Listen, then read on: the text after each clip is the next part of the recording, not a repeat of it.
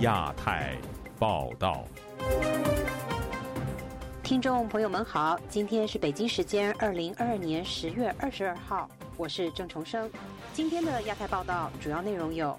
中共通过两委名单草案，新常委只是习近平的办事班子吗？习近平二十大口头报告没有提到民族区域自治。中国极端防疫十大违法违规措施，本台专题报道带您了解。海外离散港人二十大闭幕日将赴多地中国领事馆示威。习近平如果连任，会是西方国家最大的意外之喜吗？环时民调称，中国年轻人对美国的好感度最差。接下来，请听今天的详细新闻内容。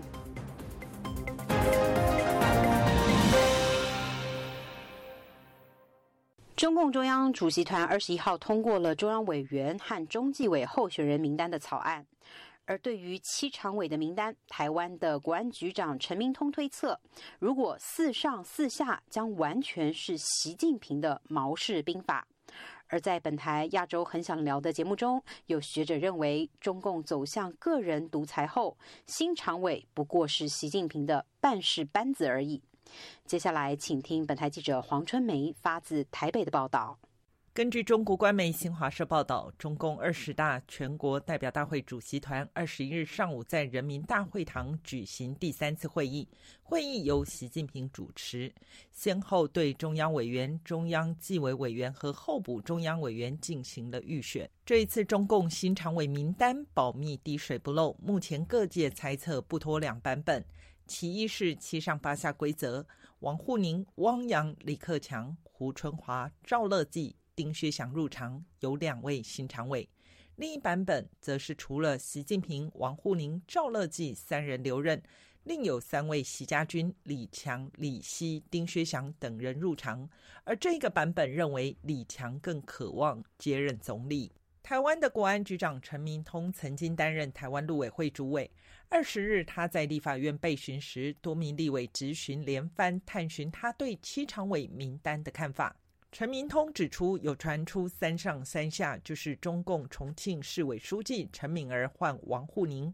外媒另有四上四下的说法。他分析，过去中共是路线决定以后就决定人选，在七上八下的规则下，必须有妥协。但若七上八下规则被打破，就可能回到习近平相对毛泽东式的路线，而不是邓小平的改革开放路线。按照七上八下规则没有被打破的话，嗯，那那还好，就是说他的两边有点两条腿走路了。是改革开放也要，那习呢，他的共同富裕也要。如果变成四上四下的话，那等于几乎都是习的人。嗯，那几乎都是习的人，那当然会变成习的路线变成主导了。对于所谓的两下名单。对话中国智库所长王丹在《亚洲很想聊》节目中评为太规矩了。他说，这份名单认为汪洋接总理，李克强接人大委员长，更多是嘉靖个人的愿望在里头。王丹透露，早在《华尔街日报》预测其常委名单出来前。他已先行在脸书张贴同一版本，他相信他们和南华早报都是同一个消息来源。习近平就是大权独，我坦率讲，我觉得从他当年修宪开始，就已经代表了他已经掌控所有的这个权利了。要不然修宪这么大的事他都能过啊，那么权力已经如此巩固情况下，倘若讲十八届他组自己的内阁，他还要顾虑到江派和团派，因为是是团派交给他的权利嘛，胡锦涛，那么江那时候也还有一定影响力。可是他已经掌权十年了，每个人组阁当然都要找自己的人上来啊，所以这个名单出来全是他自己的人，我个人觉得一点也不意外。程晓农点出这一次媒体预测的盲点在于没有注意到中共高层权力掌控领导模式改变。他分析，中共领导模式有集体领导和个人独裁两种，这两种模式相互变换，并非不可逆。换句话说，并不是集体领导就不会产生个人独裁，两者之间像钟摆来回摆荡，有其规律。陈小农对于各种预测泼了盆冷水。那既然中共的领导模式现在已经变成个人独裁了，那新常委就不再构成对习近平的制衡，只不过是习近平的办事班子而已。王丹认为，现在中共习近平拍板说了算，没有太大争议。然而，外界仍热衷于猜测七常委新名单，多少还抱着些许期待。如果李克强跟汪洋还在常委名单，就算不能改变习近平决策，至少制造一点噪音。王丹直白地说：“七常委全是习家军，连汪洋、李克强都没上。对于习近平而言，恐怕未来连排除这一些变数的力气都不需要。”自由亚洲电台记者黄春梅台北报道。这次中共二十大，少数民族问题和其他民众关心的议题都似乎销声匿迹般。中共总书记习近平在十六号宣读的二十大口头报告里，没有见到民族区域自治。而流亡西藏的官员和海外维吾尔代表告诉本台，这是个警讯。这透露了习近平连向外界展示的遮羞布都抛弃了。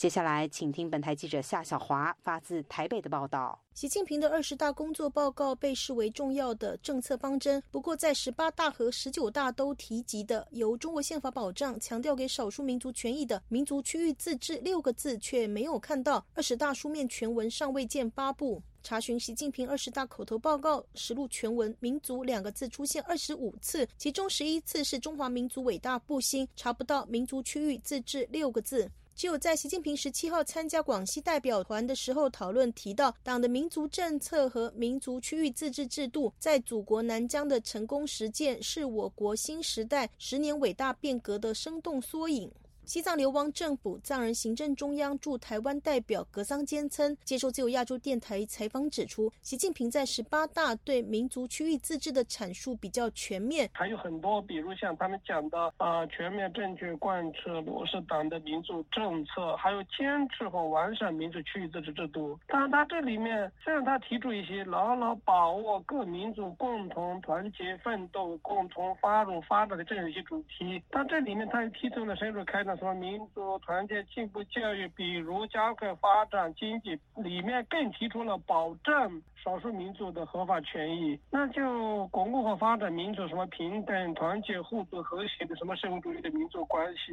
啊，这些啊宪法里面有的，他要把它写到党的报告里面。这个十九大的报告里面，他虽然有简单的提了一个坚持贯彻党的民族政策，深化民族团结进步教育，他就开始提出民族进步教育，就是团结进步。那所谓的中国讲的民族团结进步，其实就是一种汉藏通婚了这样一民族同化关系。所以他就开始提出酬劳中华民族共同体意识。那所谓的中华民族共同体就开。开始取消民族的特殊性、民族的自治权益，所以到现在二十大基本上看不到，所以这么大的一个变化。格桑坚森说，宪法民族区域自治明定保障少数民族权益条款。格桑坚森质疑，现在党的二十大的报告里面完全没有提出。那少数民族，也就是在中共统治下的像西藏、新疆这样少数民族，保障自己权益的这种空间也越来越小，这是一个非常严峻、非常恐怖的一个现象。台湾中央大学副教授曾建元接受自由亚洲电台采访指出，习近平对少数民族人权的打压、种族灭绝政策遭到联合国点名批判，习近平因此回避不提。但中共自建党以来，民族政策最进步的地方就是民族区域自治。习近平。背弃了共产党的理想。曾建元提到，从当年中共跟国民政府争夺天下的时候，关于民族政策在这个地方就有出现很大的一种差异啊，所以民族区域自治呢，照理讲了。这个是整个中华人民共和国宪法关于民族治理的核心的精神。可是你看哈，你看这次文稿当中完全不提这些东西。中共的这个民族的统战的工作，它并不是以那个少数民族啊的这个党员干部来主导啊，它基本上还是以汉族为中心的。他还是透过党的力量呢，把这个少数民族的啊民族区域自治呢，还是收缩在这个汉人的手上。这种少数民族政策的成功还是失败，这十年。来讲，这当然是失败啊，因为他连连提都不敢提啊。那这也是党国体制之下跟那个民族区域自治的重大的一个矛盾。那在习近平任内，当然这个问题更加的恶化，所以才有集中营把少数民族的这个信仰或者他们不同的文化设极端主义或恐怖主义等等这些污名化的这些做法出来，是啊，习近平民族政策上面一个很大的污点。可是我们都在这一次的文章当中看不到任何这方面的检讨。习近平首次将中国式现代化放入了二十大的工作报告。二十大对中国式现代化定义为：中国式现代化是中国共产党领导的社会主义现代化，既有各国现代化的共同特征，更有基于自己国情的中国特色。中国式现代化的本质要求是坚持中国共产党领导，发展全过程人民民主，实现全体人民共同富裕。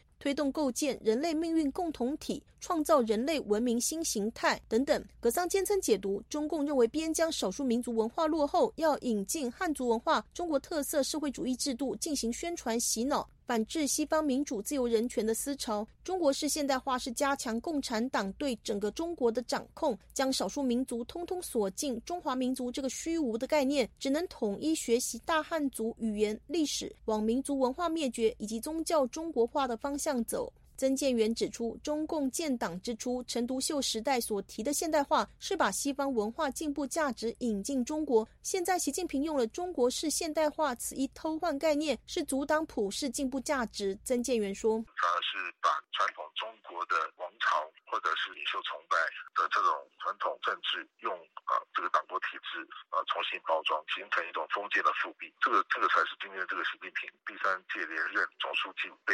呃外面”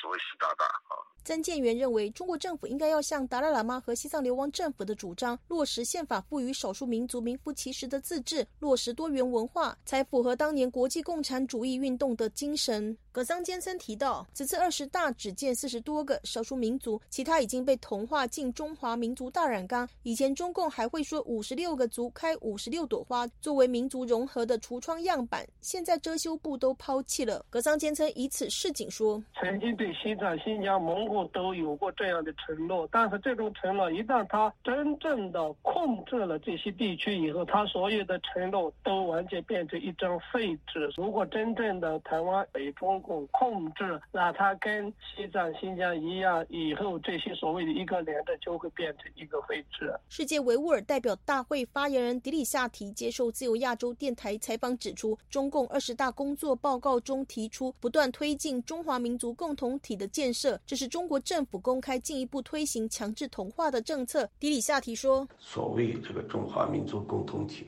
就是以汉族为主体，其他民族放弃自己的文化。”生活传统，甚至包括对自身民族身份的认同。从二十大的这个工作报告当中呢，可以看到，中国不会更改目前所推行的种族灭绝政策。迪里夏提为国际向中国施加更大的压力。自由亚洲电台记者谢小华台北报道。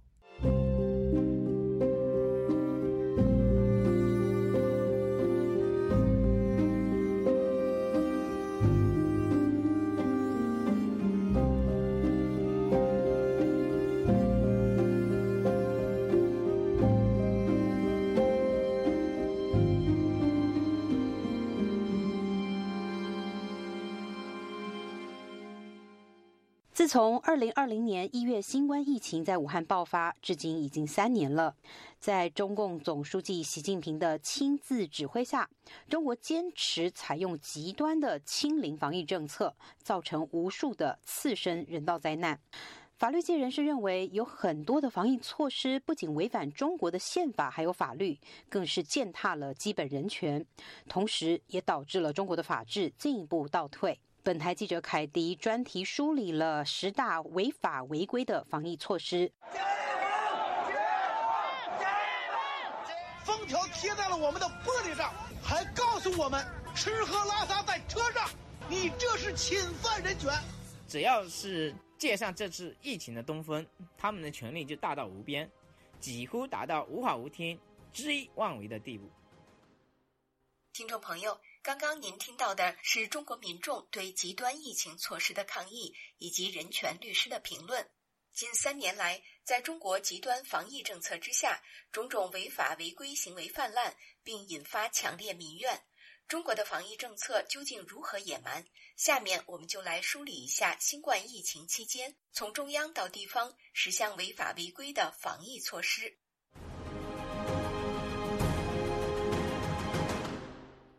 二零二零年一月二十号，中国国家卫健委发布公告称，报国务院批准同意，将新冠病毒感染的肺炎纳入传染病防治法规定的乙类传染病，并采取甲类传染病的预防控制措施。同时，各级人民政府、卫生健康行政部门等可依法采取病人隔离治疗、密切接触者隔离医学观察等系列防控措施。旅美人权律师吴少平告诉本台，目前最主要问题就是中国对新冠病毒持续采取隔离、封控等甲类传染病防治措施，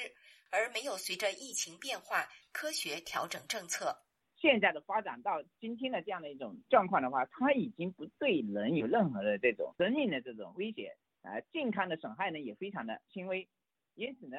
它继续按照这种甲类防控措施来讲，显然是一种过度防疫。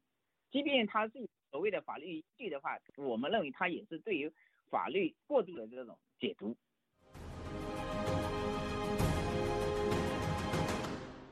今年四五月份，中国最大都市上海经历了自开埠以来从未有过的两个月持续封城。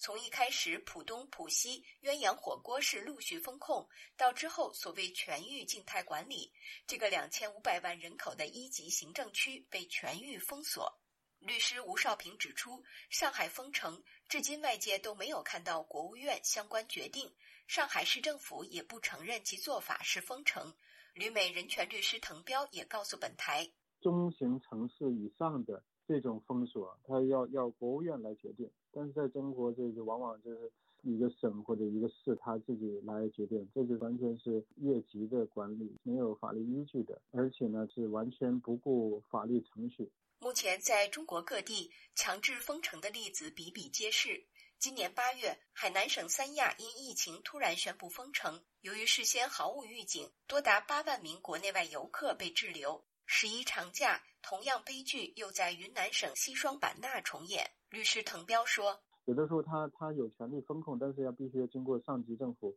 批准，或者是先宣布一个地区为疫区。但是在中国，他也没有说宣布什么什么为疫区，然后再封锁。”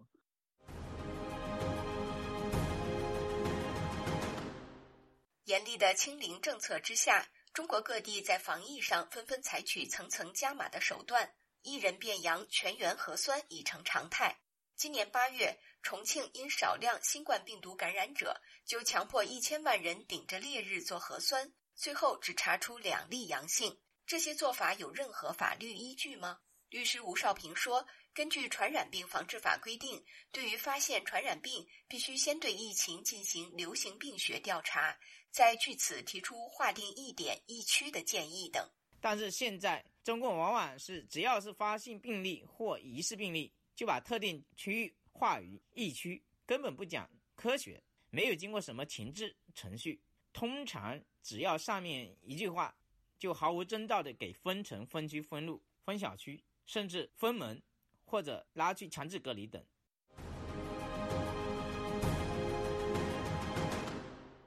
今年九月二十九号下午，在中国国务院联防联控机制记者会上，中国国家疾控局船防司司长、一级巡视员雷正龙说：“采取集中或者居家隔离措施时的时候，不得采取外锁门的方式。”自从二零二零年一月武汉疫情爆发至今，中国官方这种一刀切的高压防控一以贯之。有居民家被用铁丝绑住、铁棍顶住，甚至电焊焊住；还有地方强迫居民交钥匙，或把钥匙插在门外，由志愿者管理。这些奇葩的强制做法，早已成了很多地方的标准操作。哪怕是遇到火灾、地震，很多居民都被以疫情为名关在室内。典型例子就是今年九月初四川地震，成都很多居民因风控措施被封门，无法逃出避险。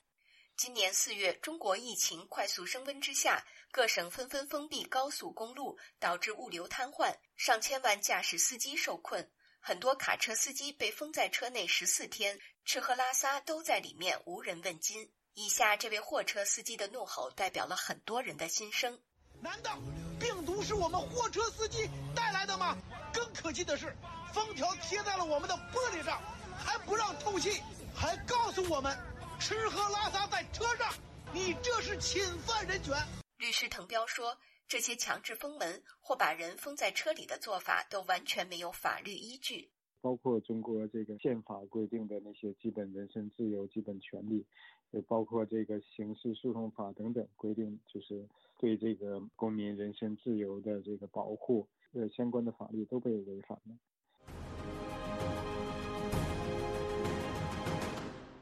五月中，网上流传一段视频，一对核酸检测是阴性的夫妻被防疫人员告知是密接，要送方舱隔离。我们是阴性的，你们没有权利强制把我们带走，不好意思，你只能带走体阳性的。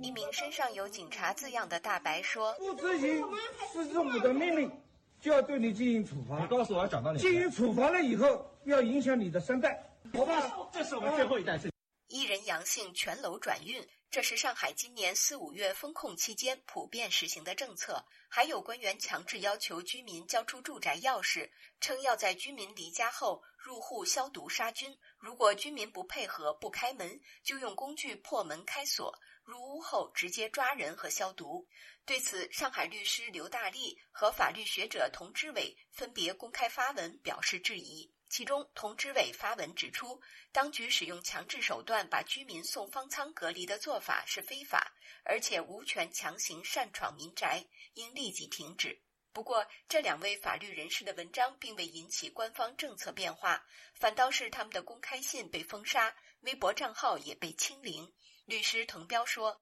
对那些没有密切接触、本身也没有任何感染、没有任何症状的，都是被这个封锁或者是被送到方舱。”这是没有任何法律依据的。回顾中国近三年防疫措施，这种强制隔离的例子比比皆是。滕彪说，隔离措施在实践当中被官方完全扩大化。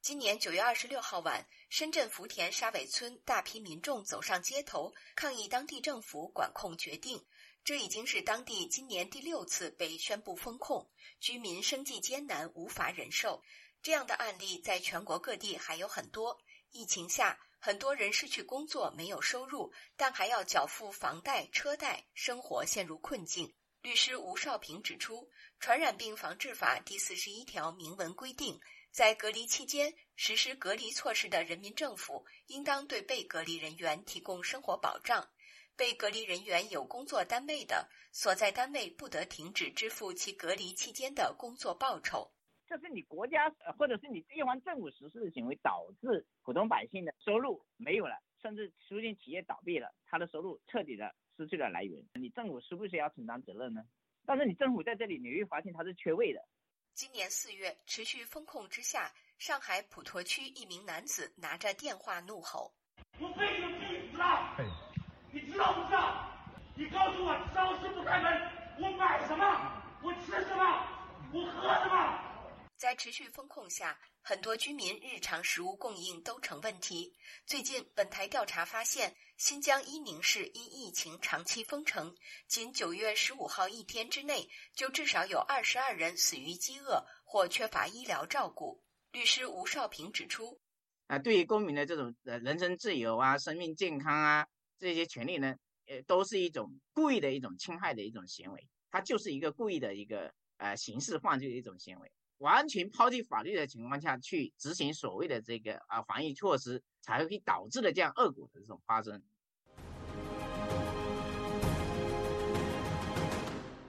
九月下旬，重庆长寿区和云南镇雄县政府分别发布公告，对所有被集中隔离人员实行收费制度。每人每天收费人民币一百至三百元不等。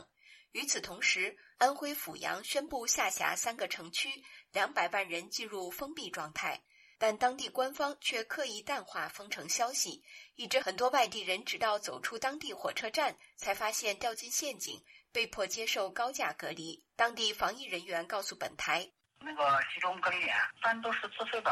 怎么着也得有个三四百块钱吧。”律师滕彪说。无论是传染病防治法还是突发事件应对法，都没有赋予当地政府这种向民众收取隔离费用的权利，因此属于非法。动态清零一直不结束，还有一个重要的原因就是利用疫情来腐败。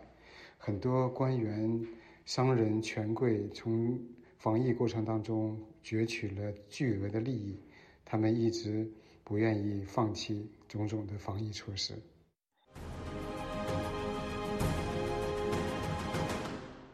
疫情封控下，百姓看病难成了普遍问题。近期，网上传出九十岁高龄的著名作家铁流致信国务院总理李克强的公开信，称自己癌症晚期，因没做核酸和注射疫苗，到医院看病拿药却不让进门，还被推搡。今年四月，经济学家郎咸平的母亲在上海的医院急诊室门口等待核酸结果四小时都不出，无法得到抢救，最后不幸去世。一月份，还有一名西安产妇因为没有核酸检测结果，超过四小时无法进入医院，导致大出血，八个月的孩子流产。类似例子还有很多很多。律师吴少平表示，医院拒绝病人就医，可能涉及民事和刑事两种责任。因为你的这种拒诊的行为导致这个病患病情加重或者死亡，你对这样的后果要承担这个民事责任。还有呢，你有可能这还涉及这个刑事犯罪问题啊，因为你有救治的职责，你不履行这样的职责，并且犯了这样的结果发生，比如病人死亡，那刑法上它也是有一个叫做间接故意犯罪的。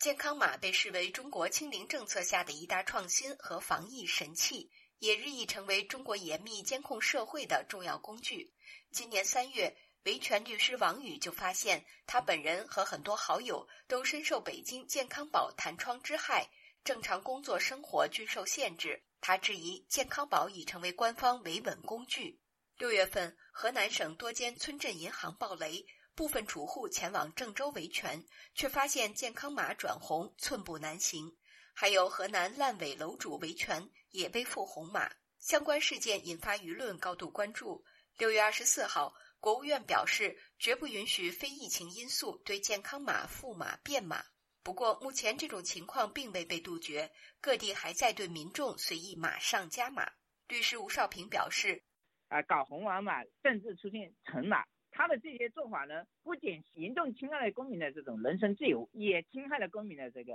啊隐私。”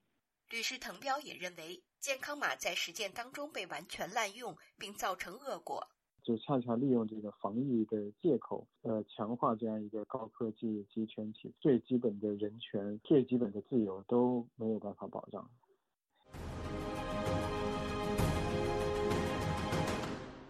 今年九月十八号凌晨两点多，一辆载有四十七人的隔离转运大巴车在贵阳东南约一百六十公里处发生翻车事故，车上二十七人死亡，二十人受伤。这再次点燃民众对于中国严酷的清零防疫政策的愤怒。根据中国二零一八年修订通过的《道路旅客运输企业安全管理规范》规定，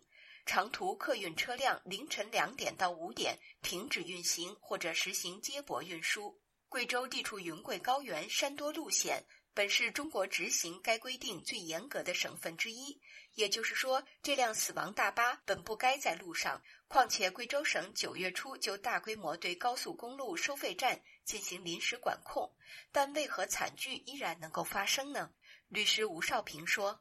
他们可以因为一到这个疫情风控这样的一个命令，就可以把这些东西抛到一边去，那就是典型的权大于法。”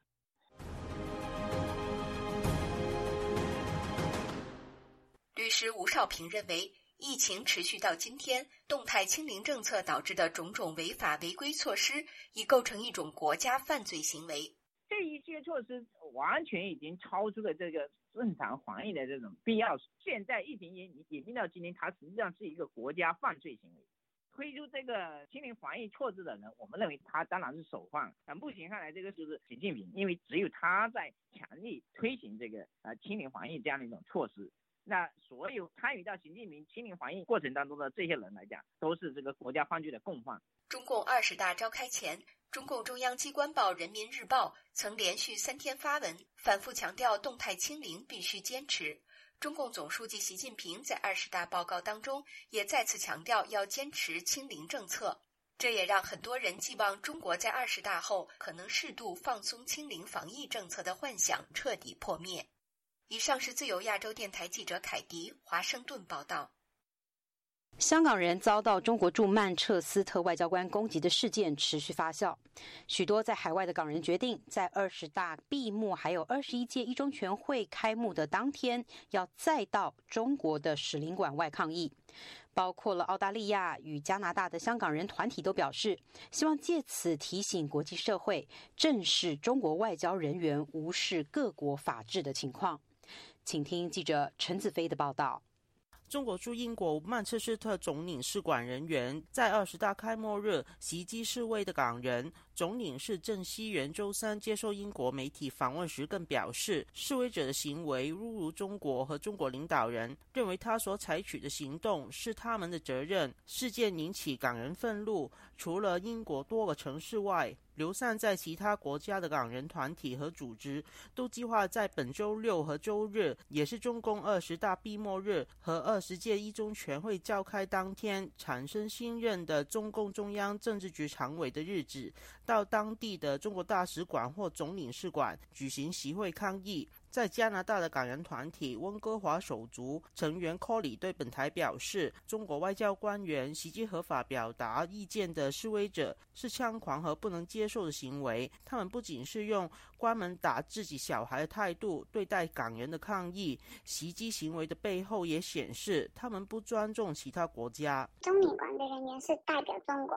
根本就不把西方国家看在眼里，他们就觉得自己。觉得对的事情就可以凌驾别人的自由和权利，就是根本和他们中国的领导还有党一样，都是从来没有尊重过别人表达意见的权利。凭什么要其他人或者其他国家去尊重中国这个地方？科里不认同“远水不能救近火”或在海外声援没有用等说法。他相信到中领馆示威能团结流散的港人力量。为自己人发声的同时，能显示不被暴力恫吓，也希望能团结当地的民众，使当地政府正视中国的威胁。你看到所有的集权都是很喜欢结盟，说别人不可以说三道四。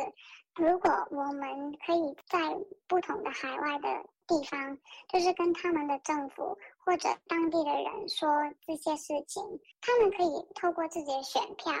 去跟政府说如何团结去对抗集权。他承认发生英国的事件之后，参加这类的示威活动风险和威胁都会提高，会提醒参加人士要更小心保护自己。另外，在澳大利亚的港人团体澳港联主席金也对本台表示，当地的港人对郑熙元等人的行为感到非常愤怒。未来两天都有港人到中领馆门外示威。他表示，这次事件显示中国官员对人权和自由的不尊重，希望到中领馆抗议，声援港人，也提醒当地政府要提早准备如何处理同类的情况。佢係一個總領事嚟嘅，佢係公然嘗試將你中國嗰套去踐踏。我們很憤怒，作為中國駐外總領事有這種行為，代表是用中國的一套。公然践踏在外国所有公务行使自由的权利，我们必须予以谴责，也要清晰表示我们不接受这一套的态度。同时，通过示威活动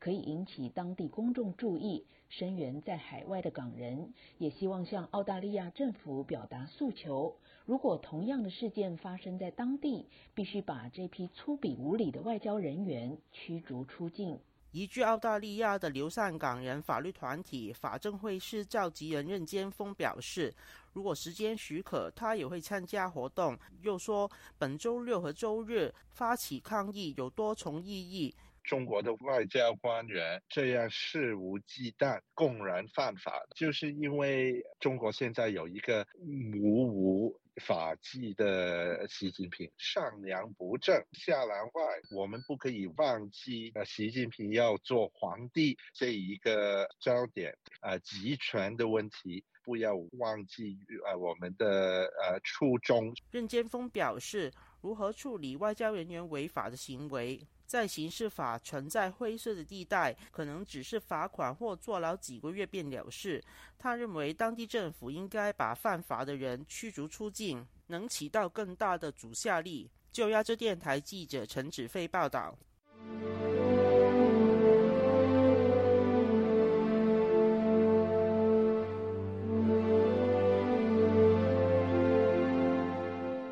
美国《纽约时报》日前发表一篇题为《习近平，谢谢你》的文章。文章称，习近平的连任将会被自由国家视为历史上最大的意外惊喜之一。同时，本台也在网络上发起了是否支持习近平连任的民调，结果是如何呢？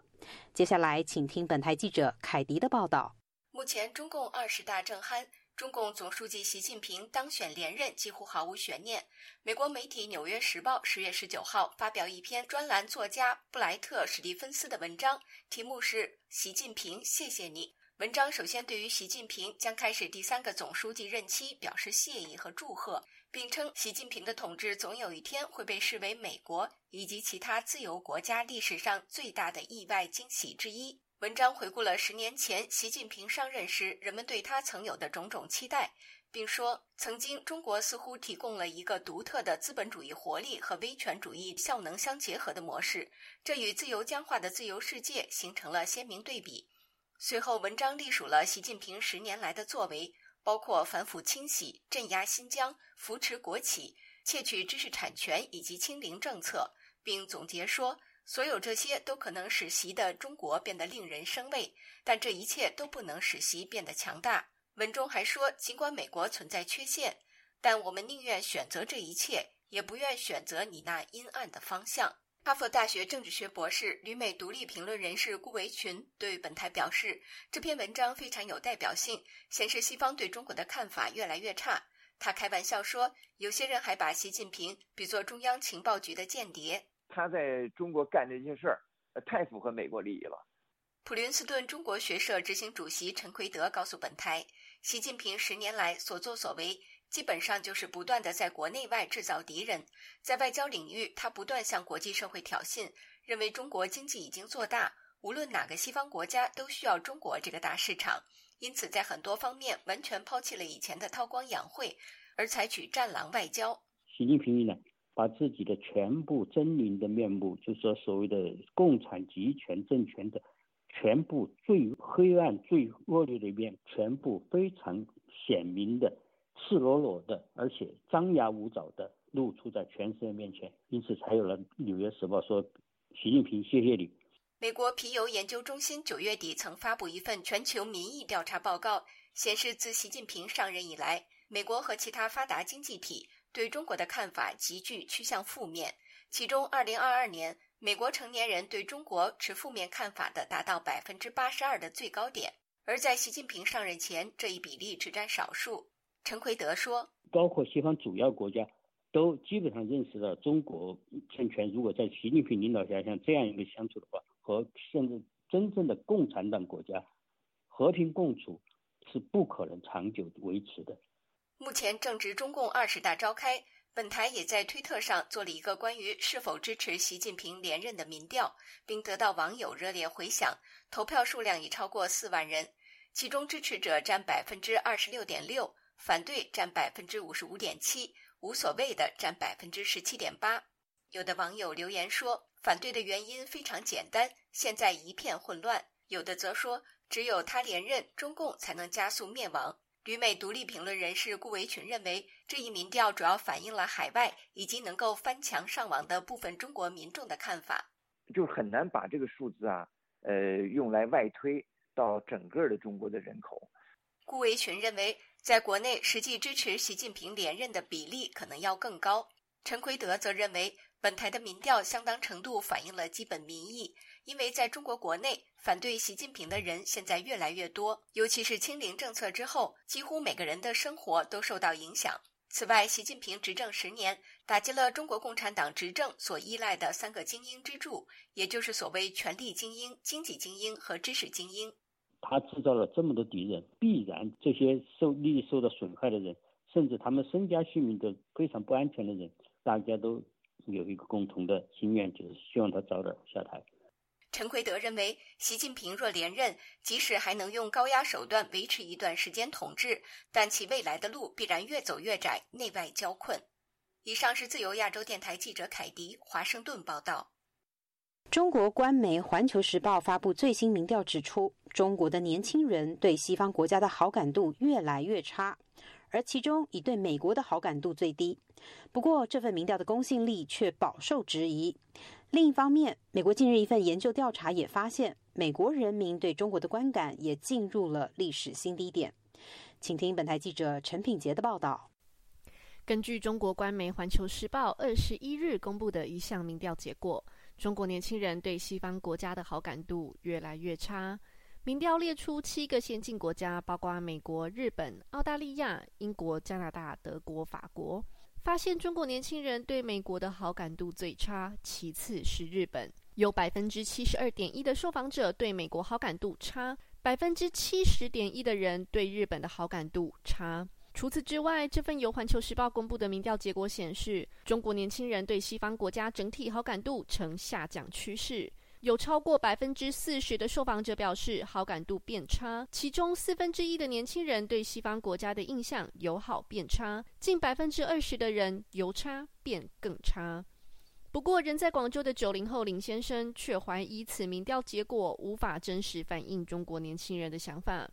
他接到本台电话采访时表示。这份民调由中国官媒发布，挑选受访者样本时恐怕存在偏颇。环球时报是党媒啊，都是做出来的，它就不是一个正常管道做出来的民调啊。它的那个民调样本大概率就是共青团的团员，教育程度高的有接受到国外讯息的就不会啊。那如果你教育程度低，看的媒体都是国内的话，那可能就会。这份民调发现，过半数的受访者都认为对。于西方国家好感度降低的原因，是因为有些西方国家对中国进行排挤、遏制、打压或敌视，以及西方国家在国际层面傲慢双重标准。有近三分之一的受访者认为，有些西方国家用强化对抗的方式干预乌克兰危机，以及西方国家应对新冠肺炎疫情不利。不过，这些好感度降低的原因，似乎与中国政府近年来的政治宣传相呼应。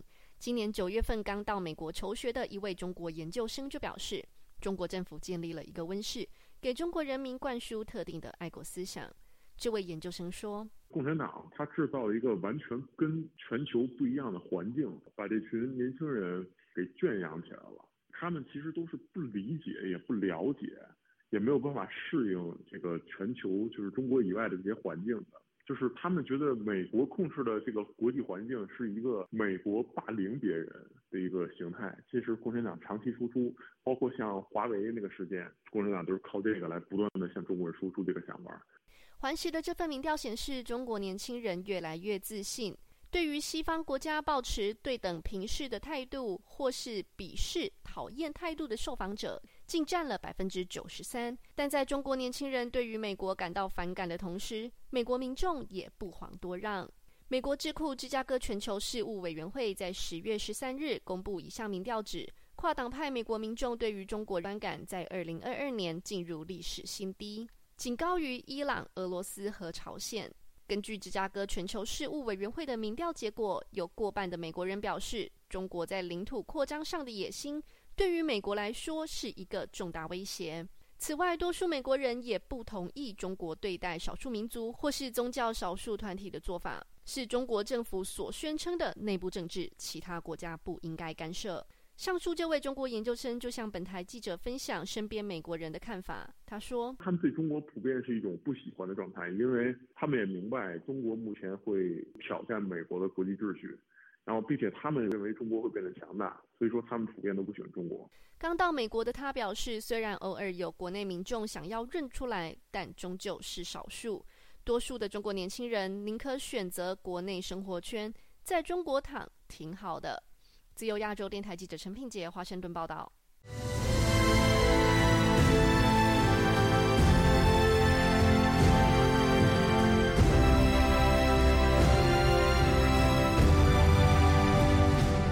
美国国务卿布林肯本周两度提到了中国政府想要加速统一，示警中共犯台的紧迫性。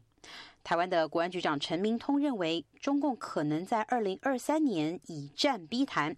而台湾的国防部部长邱国正则认为，没有发现中国大陆有提前攻打台湾的征候。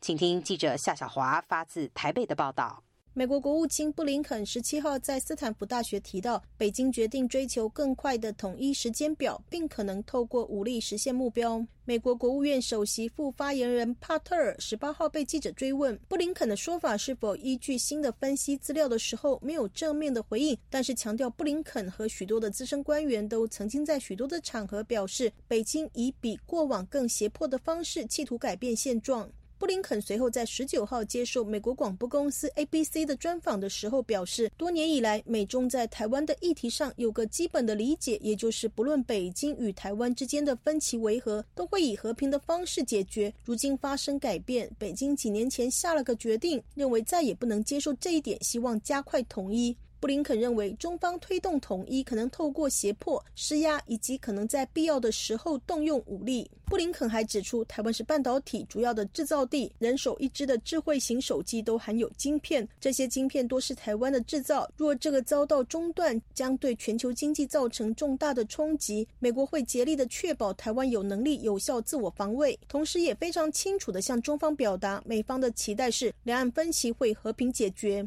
这是布林肯一周之内两度谈到北京想加速统一的说法，无独有偶。美国海军军令部部长吉尔迪十九号也说，不排除中共最快今年就会展开攻台的行动。对此，台湾在野党立法委员李桂敏追问台湾国安局长陈明通，二零二三年中国侵台的几率有多大？二零二三，How likely？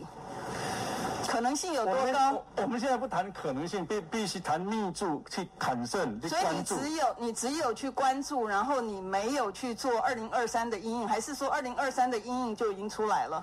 二零二三可能的 scenario 比较，你做了这个做了阴影二零二三了吗？二零二三的 scenario 比较可能是一战必谈。台湾国防部长邱国正二十号在立法院答询则说，他们二十大的状况有没有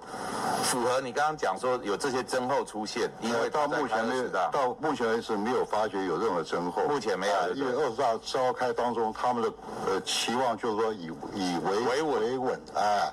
所以目前我们所以目前目前算是没有其他特别的增厚。对，依据台湾国防部发布的资讯，近日中共二十大期间在台海活动的机舰略有减少，单日平均约两架次，而舰艇则从平常的四到五艘减少到二至三艘。台湾国防安全研究院国家安全研究所所长沈明世接受自由亚洲电台采访表示，布林肯讲的应该不是指中共要武力犯台，而是习近平上任之后乃至于第三任，将中华民族伟大复兴以及台湾统一视为非常重要的标的和里程碑。沈明世预测，未来这五年应该是会着力于强化对台湾的统一，但是这并不意味着要用武力统一，应该是两者并用，一方面强化对台湾的和平统一。那另外一方面也要求解放军做好准备。如果说有激进的行动，或者是呃美国有更强烈的作为的话，也不排除使用武力来防止美国的介入，或者是用武力来统一台湾。对于布林肯在提中共加速统一台湾的论点，和近来出现美国考虑和台湾联合生产武器，或是在台湾储备武器等传闻，台湾淡江大学外交与国际关系荣誉教授陈义兴接受自由亚洲电台采访认为，布林肯的论据不。不足，陈义兴说：“他在没有根据、没有根据、没有情况情况下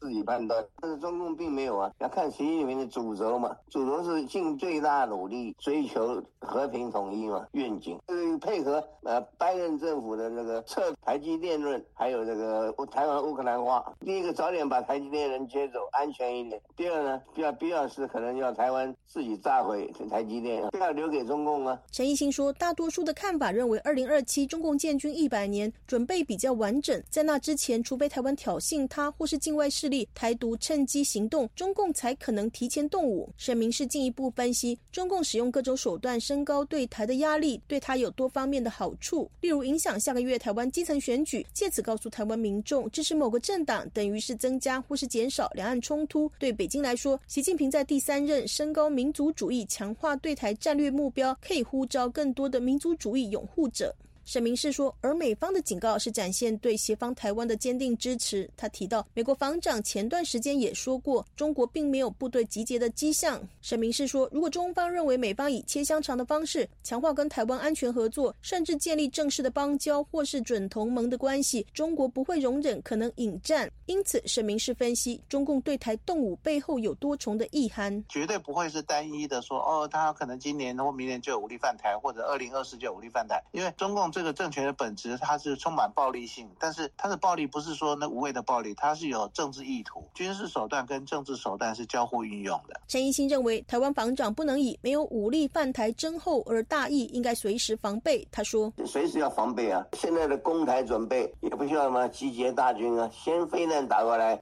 火箭炮打过来，台湾就差不多了。占领台湾是下一步，不需要太多征兆。自由亚洲电台记者谢小华台北报道。中国国家主席习近平预料将进入第三个任期。加拿大的前驻华大使表示，习近平展现想独霸世界的野心。他也同时提醒渥太华，务必要把中国视为战略敌人。同时，据传闻，有加拿大的退役空军飞行员协助解放军进行训练，也引发了轩然大波。加拿大的国防部表示，已经启动了调查，若有个人违法，将遭受严重惩罚。请听记者柳飞的报道。中共二十大会议结束后，中国国家主席习近平的权势渴望攀上高峰。加拿大密切关注中国动向，国会加中关系委员会和国防委员会本星期不约而同地将中国威胁列为讨论焦点。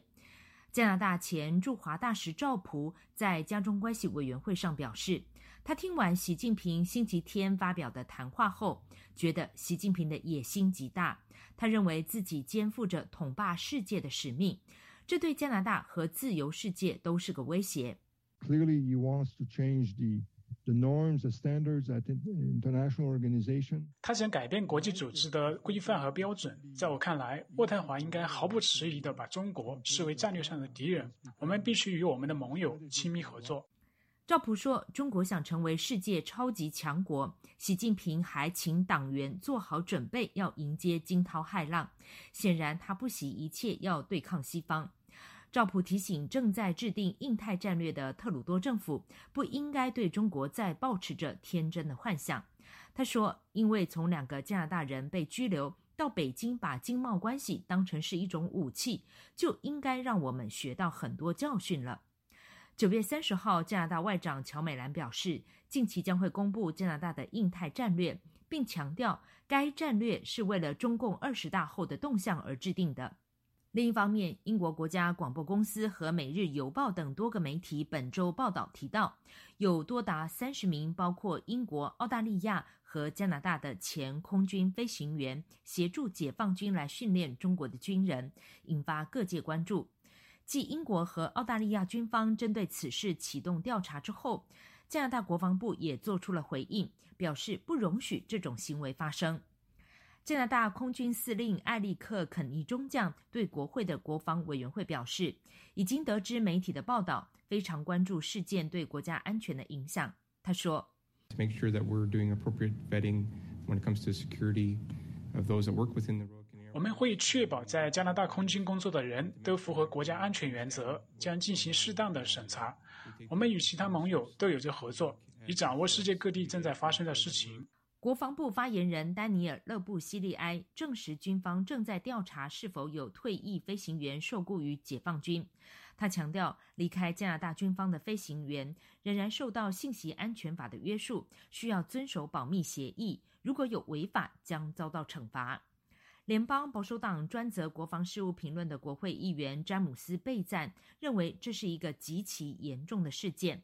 I'm hoping that through the National Defense Act and the Security Information Act that there's ways to control. 我希望根据国防法或者安全信息法，军方要阻止那些受到巨大利益诱惑而背叛国家利益的个人。他们在泄露国家机密，这应该要受到谴责。根据多家媒体的报道。中国当局开出了约二十八万美元年薪的诱惑，吸引这些西方国家飞行员来协助培训解放军的飞行员。自由亚洲电台记者柳飞温哥华报道。陪伴是最长情的告白，从广播到网站，再到 Twitter 和 Facebook，自由亚洲电台感谢您二十五年来不离不弃。相遇是久别重逢，从 Spotify 到 Google Podcast 再到 Apple Podcast，我们在各大播客平台等您，再续前缘，相守相依。接下来带您关心几则要闻简讯。路透社报道。德国总理索尔兹周五在欧盟的会议后证实，他下个月将率团访问中国，举行政府间的会谈。索尔兹将成为二零一九年十一月以来首位访华的欧盟领导人。在周五的欧盟会议上，欧盟国家领导人也在讨论着是否有必要与中国保持距离，来维持欧洲国家各自的经济独立性。欧盟的外交机构为本周的欧盟领袖峰会预备的一份报告中就指出，欧盟认为中国现在是主要的竞争对象，而且正在鼓吹着对世界秩序的另一种愿景。而正当欧盟准备要做出战略调整的同时，传出德国政府正考虑是否要允许中国的远洋运输集团入股汉堡港。而在澳大利亚。澳大利亚的战略政策研究所二十号发表了一份题为《边疆网红：中国宣传的新面孔》的报告，探讨了中国在全球的宣传和造谣能力是如何不断完善和发展的。报告指出，令人担忧的是，中国的这种影响国际舆论的新方法，包括了掩盖自己侵犯人权的进路，而并没有受到美国社交媒体平台或是西方政策制定者的注意。